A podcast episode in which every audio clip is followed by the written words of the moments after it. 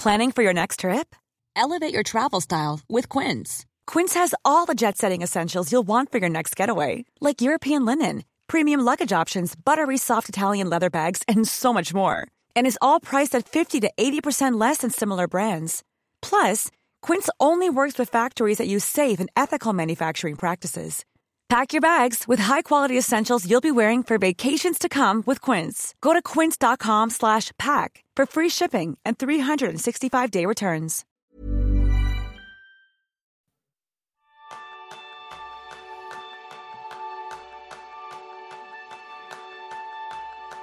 ¿Te gustaría saber cómo planificar un proyecto y conseguir que se cumpla? Decía el general Dwight Eisenhower que en la preparación para la batalla siempre he encontrado que los planes son inútiles, pero la planificación es indispensable. Y este es el tema principal del programa de esta semana, donde compartiremos los aprendizajes de un caso práctico y muy especial para Kenso, y esperamos que también para ti, sobre la gestión de proyectos. Bienvenidos a un nuevo episodio de Kenso, el podcast donde descubrirás cómo vivir la efectividad para ser más feliz. Yo soy Sánchez, aprendiz en adaptar mis planes a la realidad. Soy Quique Gonzalo, aprendiz en planificar como si no hubiera mañana. Y yo soy Raúl Hernández, aprendiz en ejecutar el plan una vez que lo has hecho. Muy bien.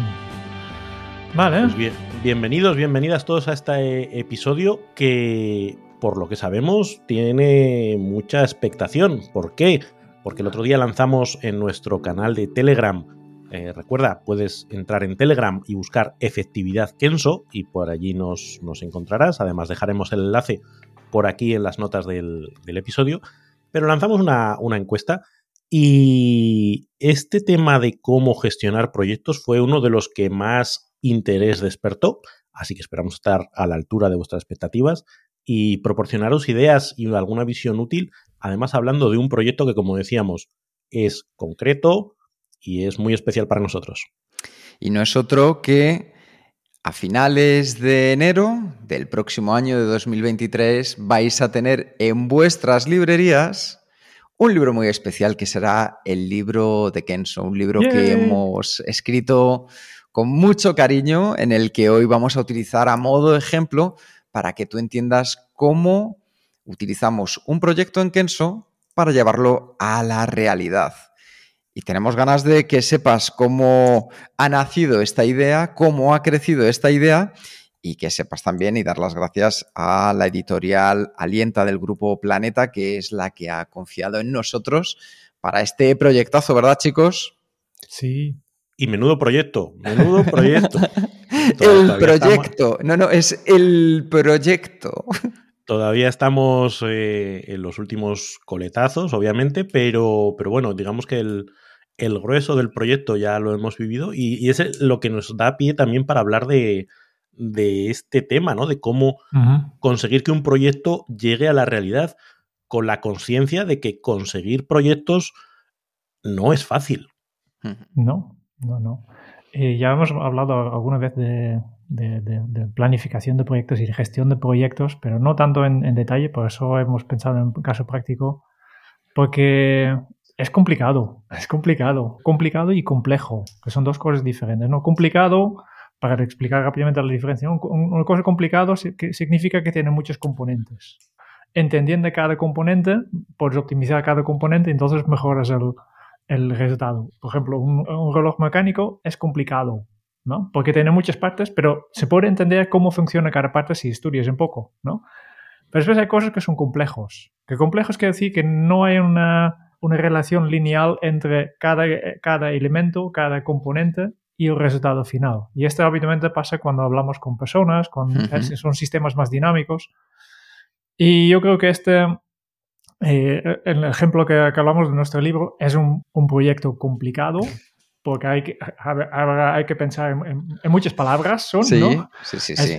hay muchas partes, muchos, muchos capítulos, cómo queremos explicarlo, etcétera. Ya hablamos un poco, pero es complejo. Mm porque somos, somos humanos y podemos tener las mejores ideas del mundo, pero a veces te pones a escribir y no sale. Por ejemplo, ¿no? hay muchas cosas que no se puede prever y a veces hay capítulos que no salen tan bien como tú te has imaginado. Pues vamos a utilizar a modo de ejemplo el libro, cómo hemos utilizado este proyecto del libro, pero tú puedes pensar en tu caso personal qué podrías utilizar de cualquier proyecto que tengas a nivel personal o a nivel profesional que quieras llevar a cabo.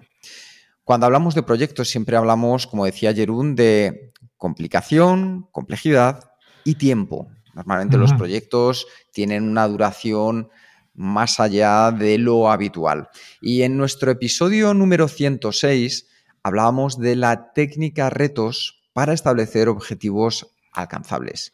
Y es una buena manera de comenzar, es decir, si no has escuchado ese episodio, que puedas escucharle cuando termine este, ¿eh? cuando termine este. ¿Por qué?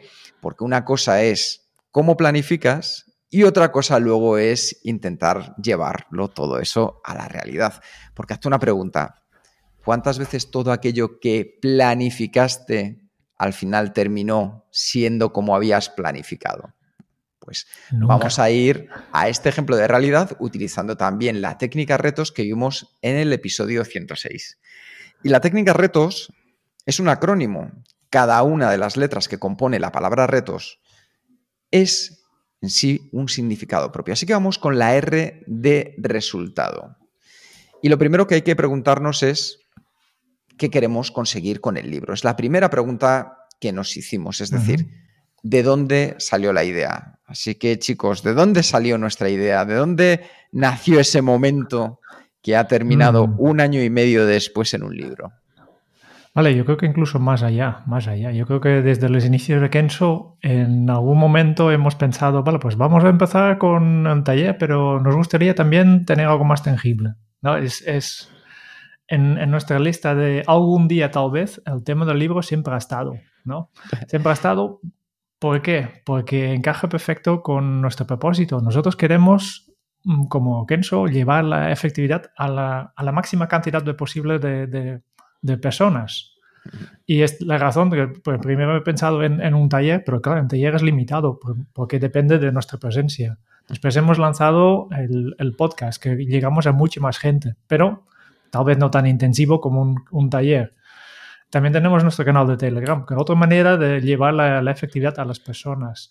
Y cada, cada, pues, cada cosa que hemos estado mirando es para dar un poco sentido a nuestro propósito. Y este libro yo creo que encaja perfectamente en este sentido. Pues lo que pasa es que hemos esperado un momento hasta que, hasta que hemos encontrado el momento perfecto. ¿no? Que al inicio pues hay que elegir, elegir ¿no? cuando empiezas, digo, vale, pues tenemos un montón de ideas, empezamos por uno, después el siguiente y siguiente.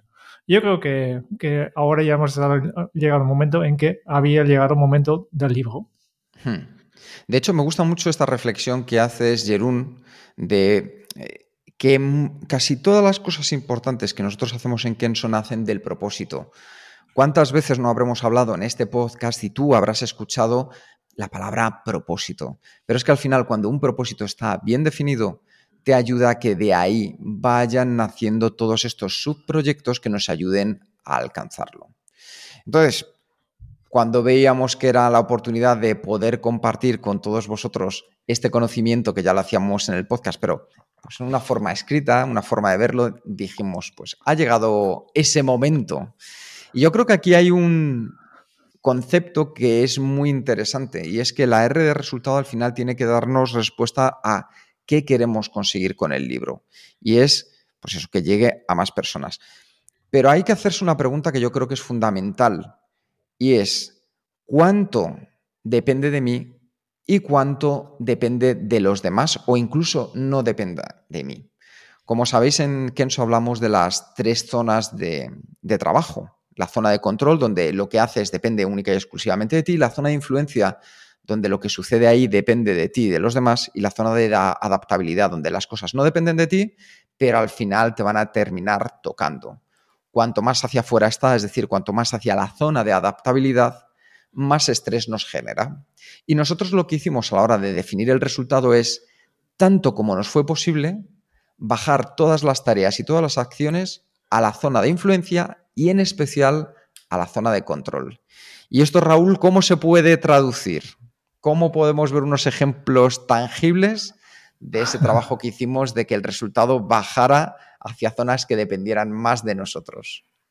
Pues mira, una manera muy clara es en, el, en la presentación que se hizo cuando tuvimos los primeros contactos con, con la editorial, el llevar una idea muy clara de qué es lo que queríamos como libro, de qué es, eh, cuál era el formato, cuáles eran algunas ideas básicas clave, ayudó a mucho a que de inicio la editorial se subiese en el barco con ese formato, eh, que nos comprase de, de, alguna manera la idea, de tal manera que luego no ha habido ese momento de decir, ah, yo pensaba que esto iba a ser así y luego ha sido asado, sino que desde el primer momento se ha tomado la mano para que a esa otra parte muy implicada en el proceso de edición, obviamente, como es la editorial, eh, fuésemos de la mano desde el principio. A partir de ahí ha sido luego mucho más fácil llevar muchas tareas a, nuestra, a nuestro ámbito de control. Teníamos un plazo determinado para, para ejecutar, teníamos unas temáticas que íbamos a tratar, pero a partir de ahí nos hemos organizado muy bien a la hora de decidir, oye, cómo lo íbamos a abordar, con qué ritmo, con qué tipo de eh, capítulos, etcétera. Mucha zona de control. Eh, y, y, yo creo que son dos, dos, elementos que plasman un poco esta, esta filosofía, el no embarcarnos en un proyecto en el que no tuviésemos mucha mano, sino al contrario, que el proyecto estuviese muy liderado por nosotros para tener esa capacidad de, controlarlo. Así que resumiendo, R de retos, R de resultado, ¿qué queremos conseguir en el libro? Que sea llegar a más personas, que es algo que está en nuestro propósito, y llevar a cabo este libro bajándolo a la zona de control al máximo posible. Y yo creo, Jerún, que ahora es un buen momento para aprovechar, antes de saltar a la E de expectativas, para hacer una sí. pequeña recomendación. Efectivamente, eh, como siempre, tenemos re dos recomendaciones en cada capítulo. En este caso, un recurso, como siempre, queremos ofrecerte recursos para que tú puedas, si quieres, profundizar más en el tema que estamos tratando. Y por eso, pues recomendamos un libro para que te puedas seguir, seguir tirando del hilo. En esta ocasión, eh, un libro clásico, yo creo que todavía tenemos pendiente de reseñar en Kenzo Círculo, pero algún día yo creo que llegará, que se llama Scrum, el revolucionario método para trabajar el doble en la mitad del tiempo, y escrito por Jeff Sutherland y JJ Sutherland. Y yo creo que es un libro clásico sobre esta metodología Scrum, que es una metodología en realidad para desarrollar software, pero el, marca unos ritmos, marca unas maneras de trabajar, de colaborar para realmente implementar cualquier tipo de proyecto. Se puede trasladar a, a todos los tipos de proyectos. Por tanto, esta es la recomendación de esta semana. Pues muchas gracias, Jerón, porque yo creo que nos ayuda mucho a, si queremos profundizar más en el tema, poder tener esos recursos que nos lleven un paso más lejos. Y un paso más lejos nos lleva a la siguiente letra del acrónimo retos, que es la E de expectativas. De hecho, para mí es la parte más importante a la hora mm. de planificar un reto, porque la E de expectativas responde a para qué haces algo.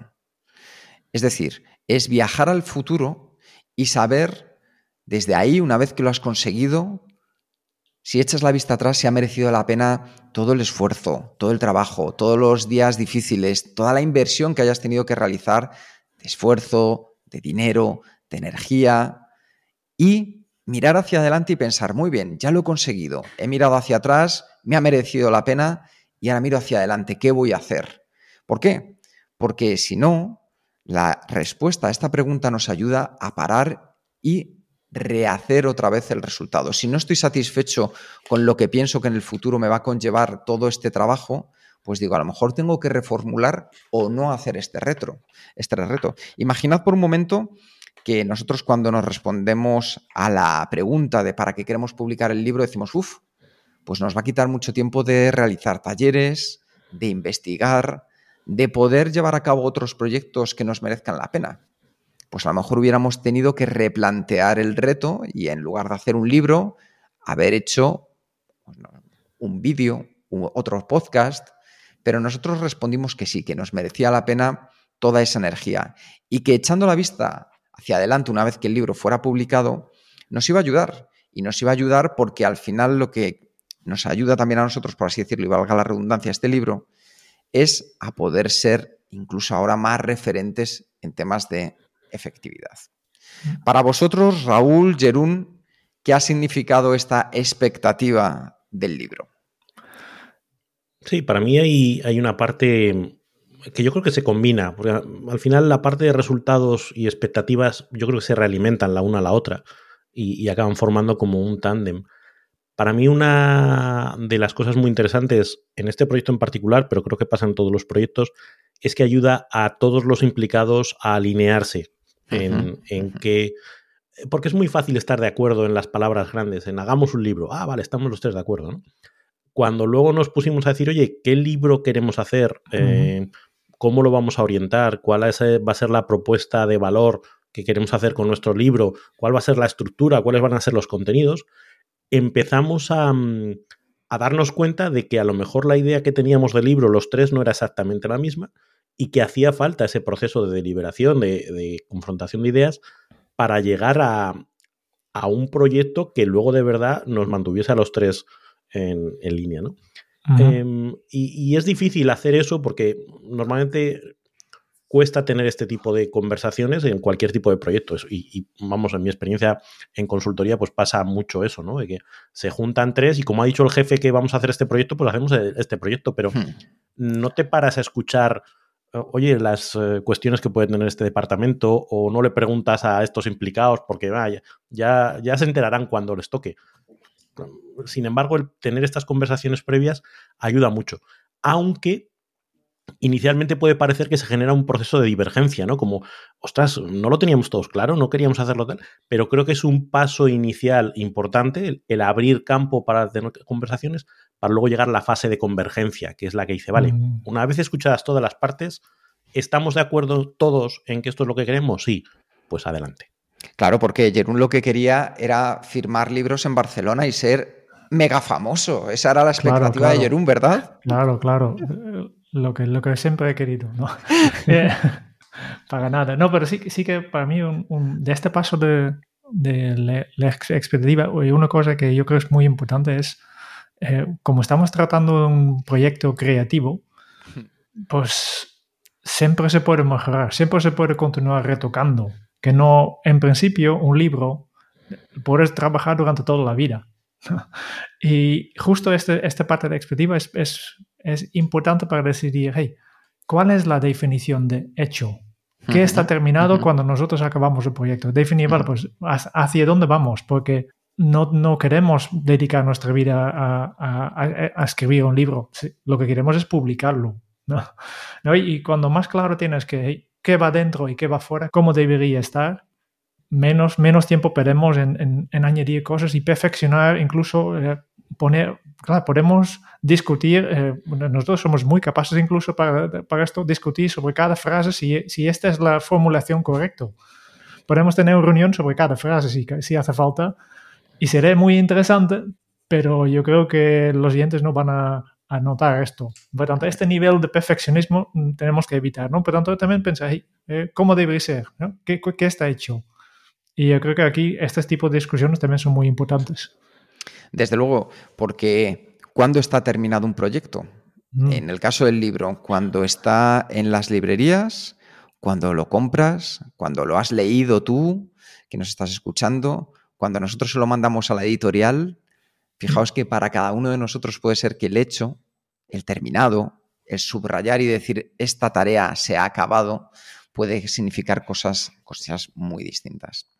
Y para eso nos llega la T de táctica, la T de táctica del acrónimo retos responde a la pregunta de cómo lo vamos a hacer. Fijaos mm. el orden. ¿eh? La R de resultado respondía qué vamos a hacer, la E de expectativas para qué lo vamos a hacer y la T de táctica es cómo lo vamos a hacer.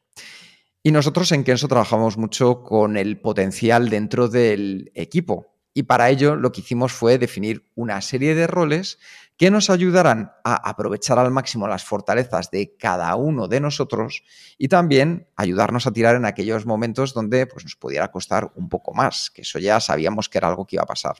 Y yo creo que aquí hay algo muy importante, no sé vosotros dos qué pensáis, que es que en lugar de ponernos a escribir de golpe, le dedicamos bastante tiempo al concepto de afilar el hacha, es decir, de ir preparándonos bien antes de comenzar la acción. Con dos, eh, con, dos matices, en el sentido de que eh, esa preparación incluyó una parte de pilotaje, de probemos eh, a escribir un capítulo tal y como hemos definido en este, en este reparto de tareas y demás, cómo lo vamos a hacer, veamos qué tal funciona con uno. Antes de eh, repartirnos las tareas y decir, vale, pues ya está la planificación hecha para los próximos cuatro meses, es, bueno, probemos con uno, si está más o menos bien funciona, ya sabemos que tenemos, ya tenemos información suficiente como para pensar que podemos replicar esto a lo largo, a lo largo de varias semanas. O sea, que ese afilar el hacha no era una, un afilado teórico, en el sentido de que nos pasásemos el rato debatiendo cómo tenían que ser las cosas, o no, sino con un pequeño prototipo y ahí la filosofía de Scrum y la eh, filosofía de Design Thinking entran de maravilla, prototipo, asegurarse que la cosa funciona antes de escalar, porque este proyecto tiene un componente de escala.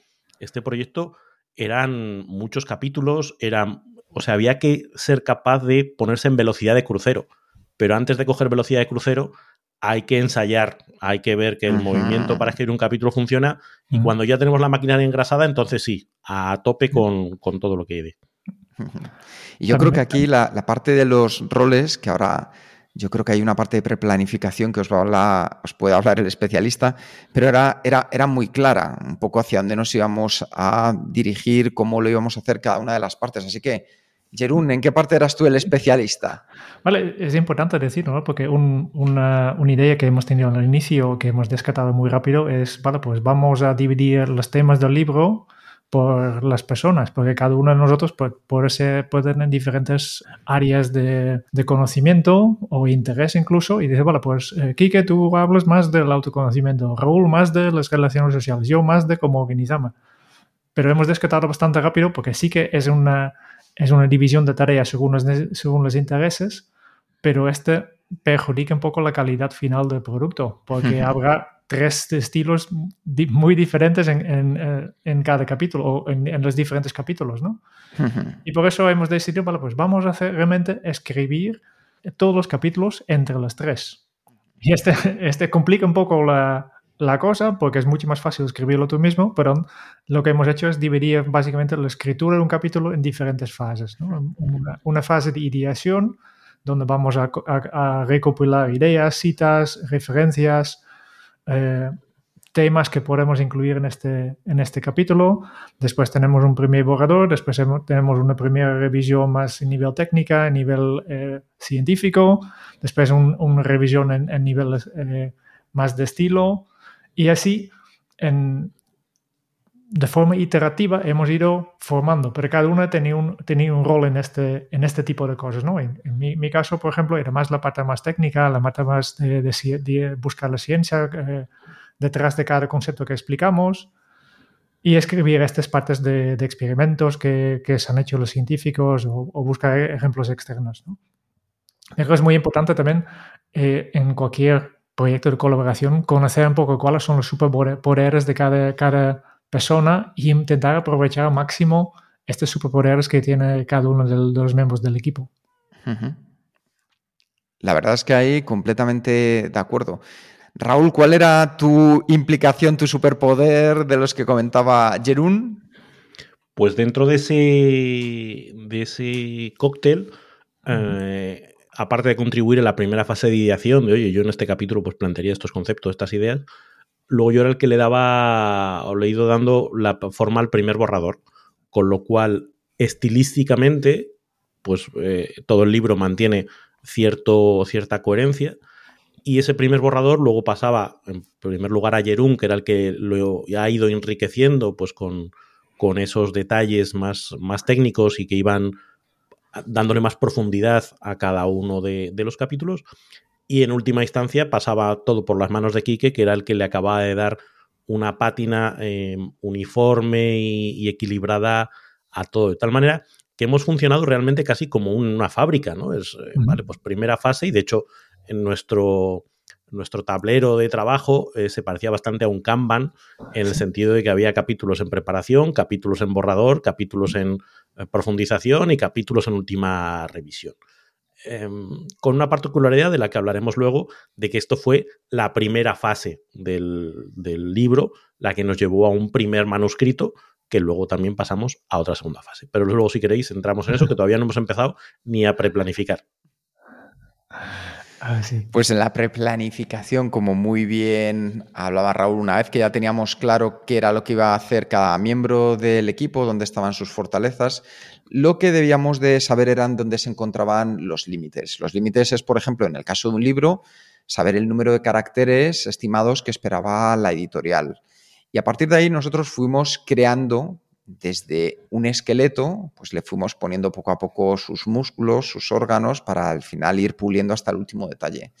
Eso se traduce en número de capítulos, cuántos capítulos queríamos que tuviéramos, cuántos caracteres queríamos tener más o menos que fueran por cada uno de los capítulos. También saber cuál iba a ser la estructura, igual que el podcast de Kenso tiene una estructura que te hace más amable la escucha, nosotros queríamos aportar esa visión que nos dijera, oye, cómo podríamos ayudar a una persona, no solo en el contenido, sino que a la hora del contexto le sea más fácil, más útil, más sencillo y disfrutable, desde luego, leer este libro. Ever catch yourself eating the same flavorless dinner three days in a row? Dreaming of something better? Well, HelloFresh is your guilt-free dream come true, baby. It's me, Kiki Palmer. Let's wake up those taste buds with hot, juicy pecan-crusted chicken or garlic butter shrimp scampi. Mm. Hello Fresh. Stop dreaming of all the delicious possibilities and dig in at HelloFresh.com. Let's get this dinner party started. Hiring for your small business? If you're not looking for professionals on LinkedIn, you're looking in the wrong place. That's like looking for your car keys in a fish tank. LinkedIn helps you hire professionals you can't find anywhere else, even those who aren't actively searching for a new job but might be open to the perfect role. In a given month, over 70% of LinkedIn users don't even visit other leading job sites. So start looking in the right place. With LinkedIn, you can hire professionals like a professional. Post your free job on linkedin.com slash achieve today. Y eso nos dio una idea de por dónde empezar el punto de partida. Y a partir de ahí tocó, ¿cómo se puede decir? A la mina, ¿no? Por así decirlo. A dar pedales. Eh, a dar pedales. Lo bueno es que eh, era un dar pedales ya con una composición de lugar bastante clara respecto a la estructura del libro, aunque luego en el proceso pues hubo ajustes y cambios y hicimos algún cambio, pero no sustanciales, respecto a la estructura de los capítulos, con lo cual eh, para el primer borrador ya sabías oye, esto tengo que alcanzar 1800 caracteres, aprox. Eh, esto me implica, después de haber hecho un par de pruebas, que tengo que dedicarle tantas horas a cada capítulo. Ah, teniendo en cuenta que tenemos por delante X meses, pues tengo que sacar no sé cuántos capítulos por semana. Es decir, haces una estimación de lo que tienes que hacer y luego tienes que empezar, como decía antes, a velocidad de crucero. La velocidad de crucero es la que luego te da pie a decir, oye, era una buena planificación, eh, o fue demasiado optimista o fue pesimista y podemos ir un poco más rápido. Bueno, veremos. Pero digamos que un primer boceto necesitas para saber por dónde te andas.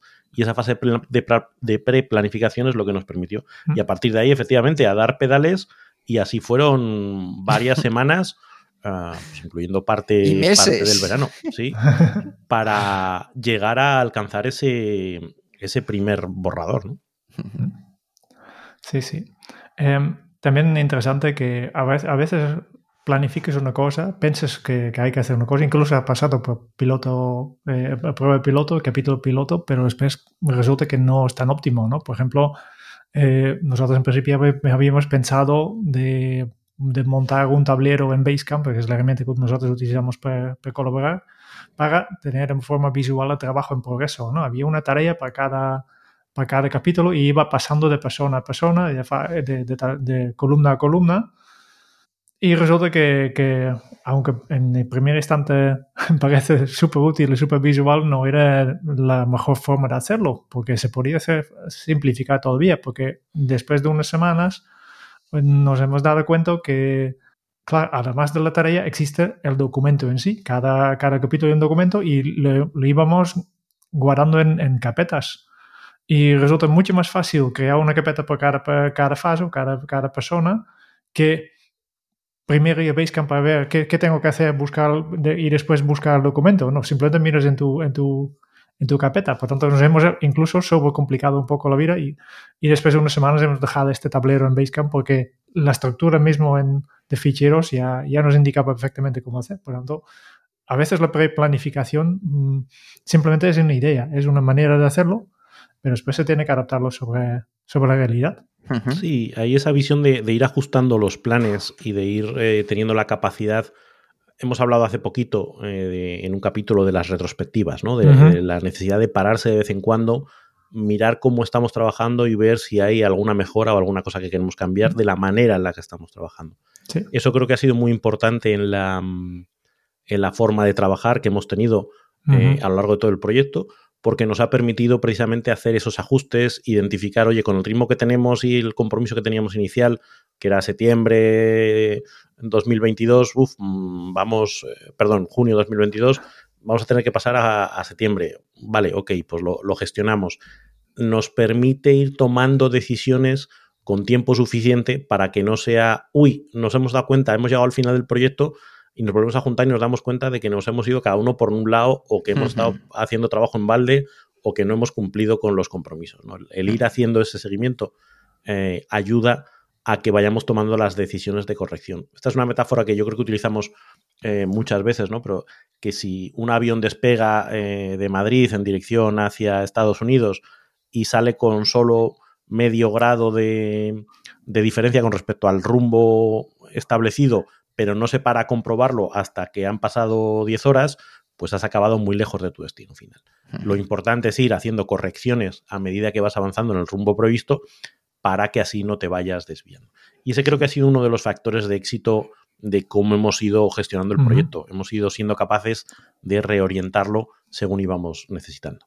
Sí, además ahí viene esa parte de motivación, esa visión ágil del primer borrador, como la ley de Pareto, un 80-20, es decir, qué 20% podemos tener escrito que aporte un 80% del resultado que buscábamos. Y a partir de ahí íbamos refinando con ese 80-20 otra vez y otra vez y otra vez, hasta que llegó el momento, como decía Jerún, que sin buscar la perfección, buscábamos que sí aportara el sentimiento, el sentido, la forma de ser para cuando tú lo leas digas, aquí están los chicos de Kenso, por así decirlo. Sí, yo creo que esa, visión, además de, las versiones incrementales, hmm. eh, em, nos permitió llegar a un, primer manuscrito viable, que podríamos decir, ¿no? como, como, se utiliza en el, desarrollo de, producto, un primer manuscrito viable, pero lo dijimos, oye, em, repensamos un poco la estructura, ok, pero ya sobre ese manuscrito vas afinando.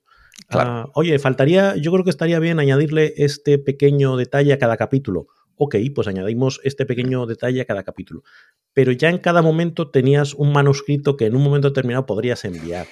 Con lo cual, no nos hemos obsesionado con la perfección desde el inicio, hemos ido generando un manuscrito viable en cada momento y en la medida en que hemos ido teniendo tiempo y hemos ido teniendo ideas que veíamos con claridad, hemos ido añadiéndole ese, ese ajuste fino. Como decía yo al principio, si tuviésemos un año más, añadiríamos en iteraciones más, pero hay que saber también cuándo parar y cuándo lanzar.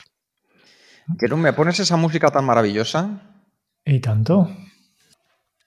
Pues para que tú también puedas utilizar una aplicación que ha pasado por los estándares de Kenso, queremos recomendarte en este capítulo que utilices la aplicación Meister Task.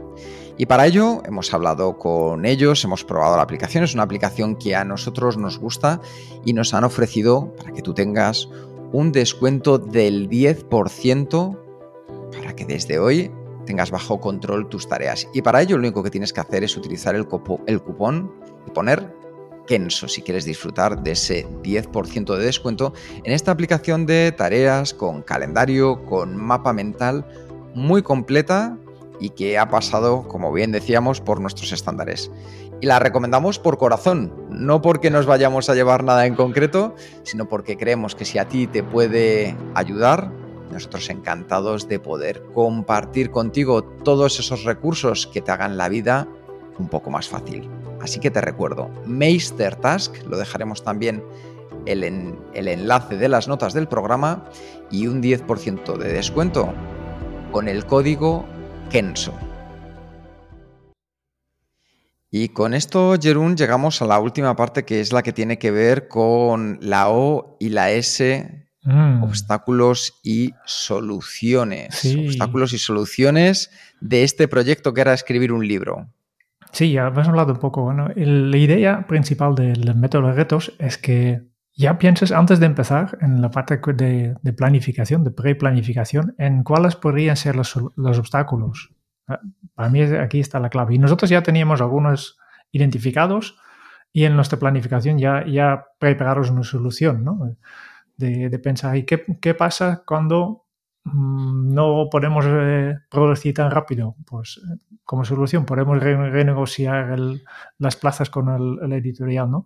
¿Qué pasa cuando, pues algunos ya tenemos aquí eh, definiros, pero después sobre la marcha pues van surgiendo otras cosas que no, no habéis previsto, o porque era realmente imprevisible, o porque simplemente no habían pensado en este caso.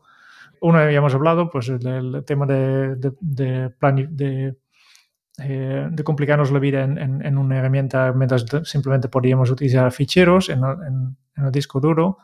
También ah, habría algunas dificultades de, de, estilo, yo creo, porque somos tres personas muy diferentes, con preferencias muy diferentes y, cómo definir un estilo de libro que representa las tres, ¿no? Y que además eh, es coherente en, durante todo el libro. Esta es una de las, cosas de, cómo hacerlo. Yo cuando, cuando lo cuento, eh, digo lo difícil que es hacer un libro a seis manos y tres cabezas.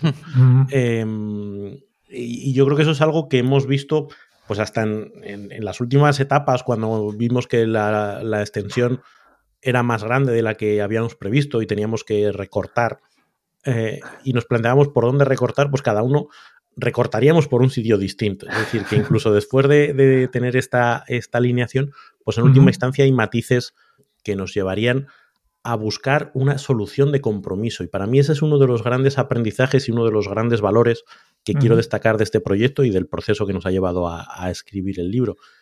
Seguramente el resultado final no sería el libro que hubiéramos firmado cada uno de nosotros por separado.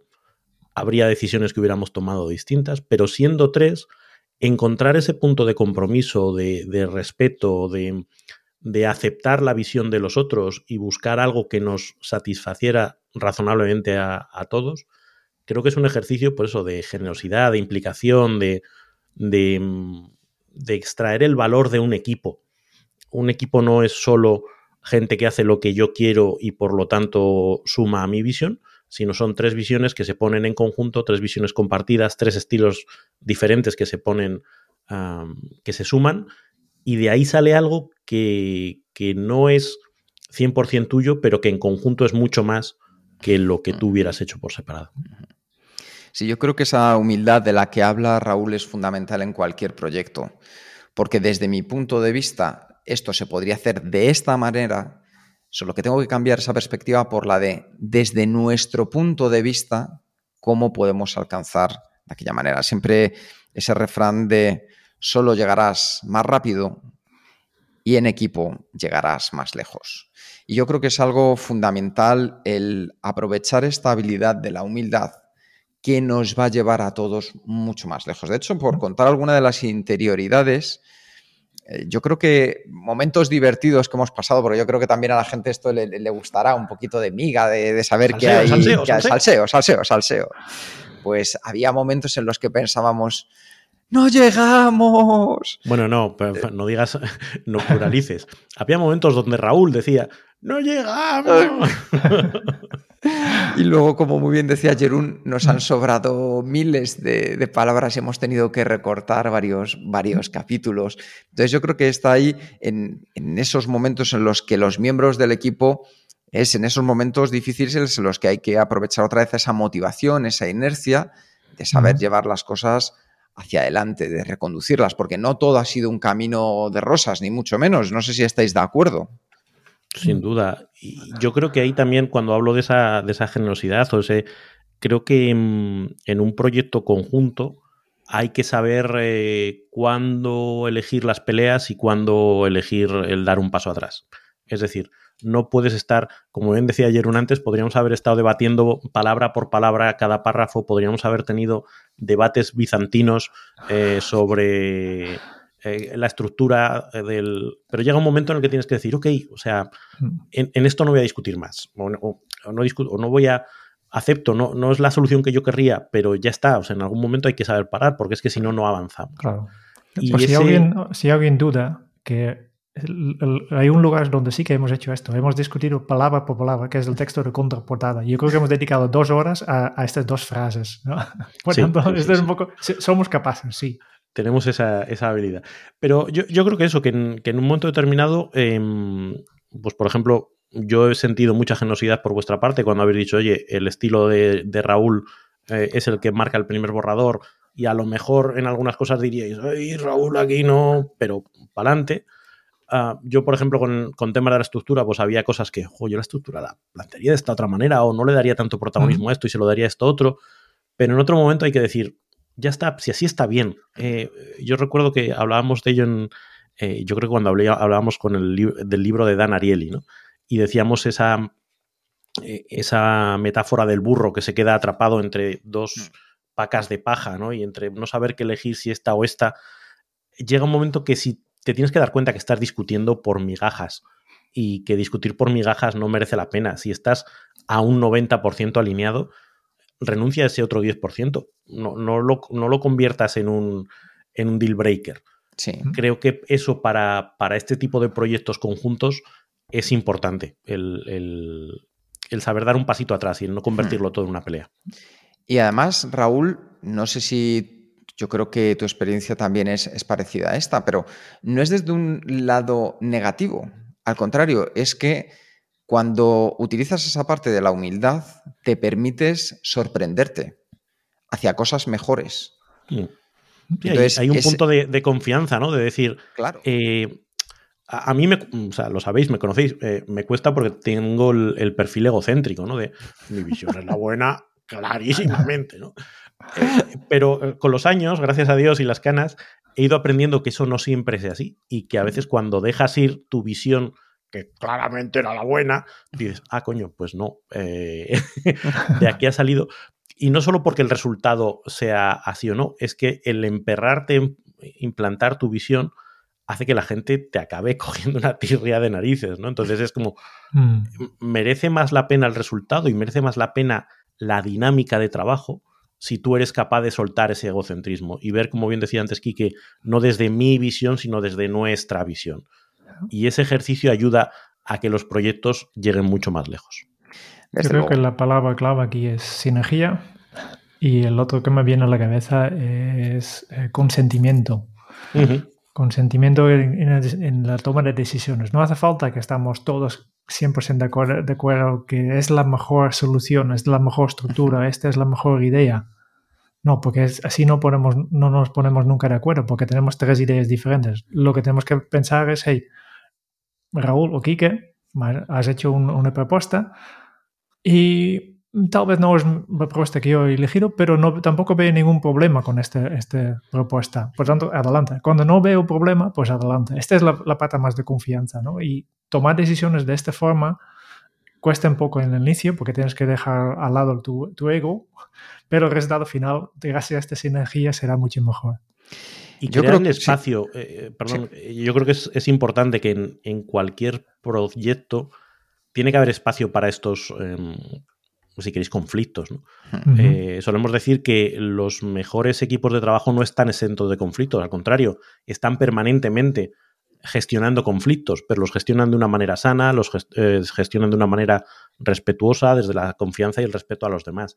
Crear esos espacios para tener esas conversaciones honestas y decir, mira, pues aquí sí, aquí no, es lo que ayuda a avanzar, porque si no, eh, digamos que vas metiendo mierda debajo de la alfombra y eso acaba estallando más pronto que tarde. Entonces, eh, para mí eso es otro de los factores eh, de orgullo de este proyecto y de, este equipo, que, somos capaces de generar esos espacios y de aprovecharlos por el bien del proyecto. A modo de resumen, nuestro proyecto Kenso del libro ha funcionado tanto que estaríamos dispuestos a un segundo libro.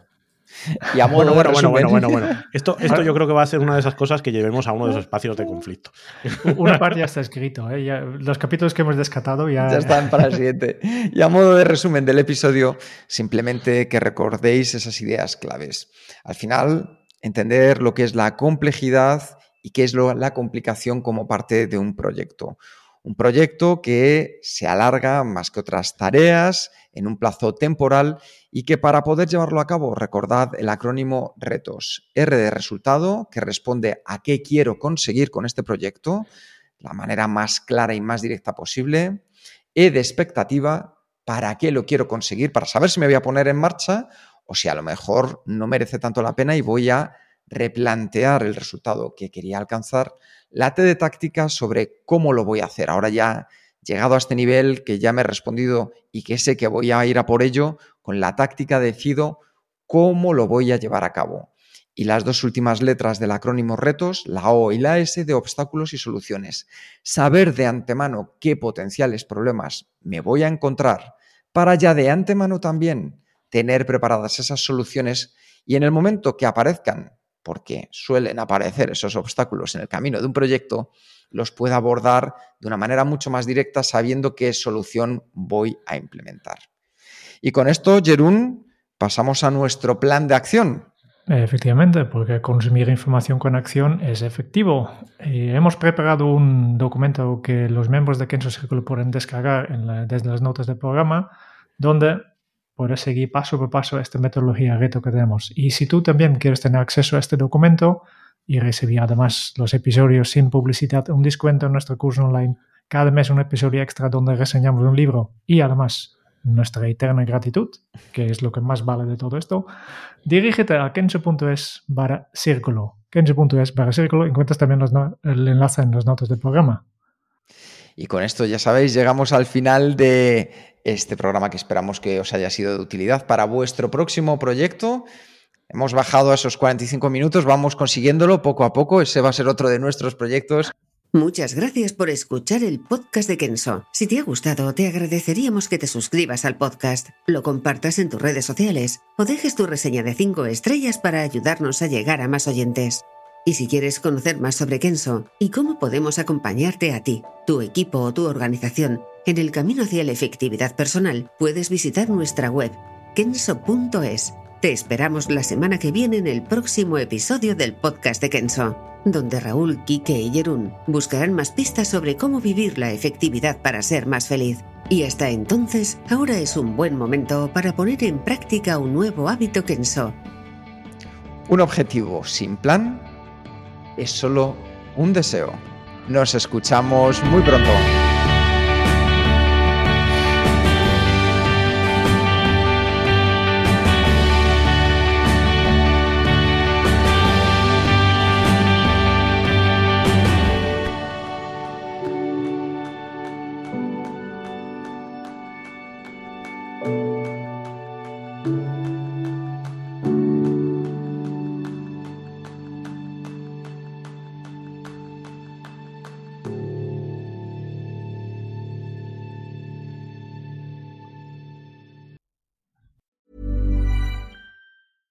Ever catch yourself eating the same flavorless dinner three days in a row? Dreaming of something better? Well, HelloFresh is your guilt free dream come true, baby. It's me, Kiki Palmer. Let's wake up those taste buds with hot, juicy pecan crusted chicken or garlic butter shrimp scampi. Mm. Hello Fresh. Stop dreaming of all the delicious possibilities and dig in at HelloFresh.com. Let's get this dinner party started.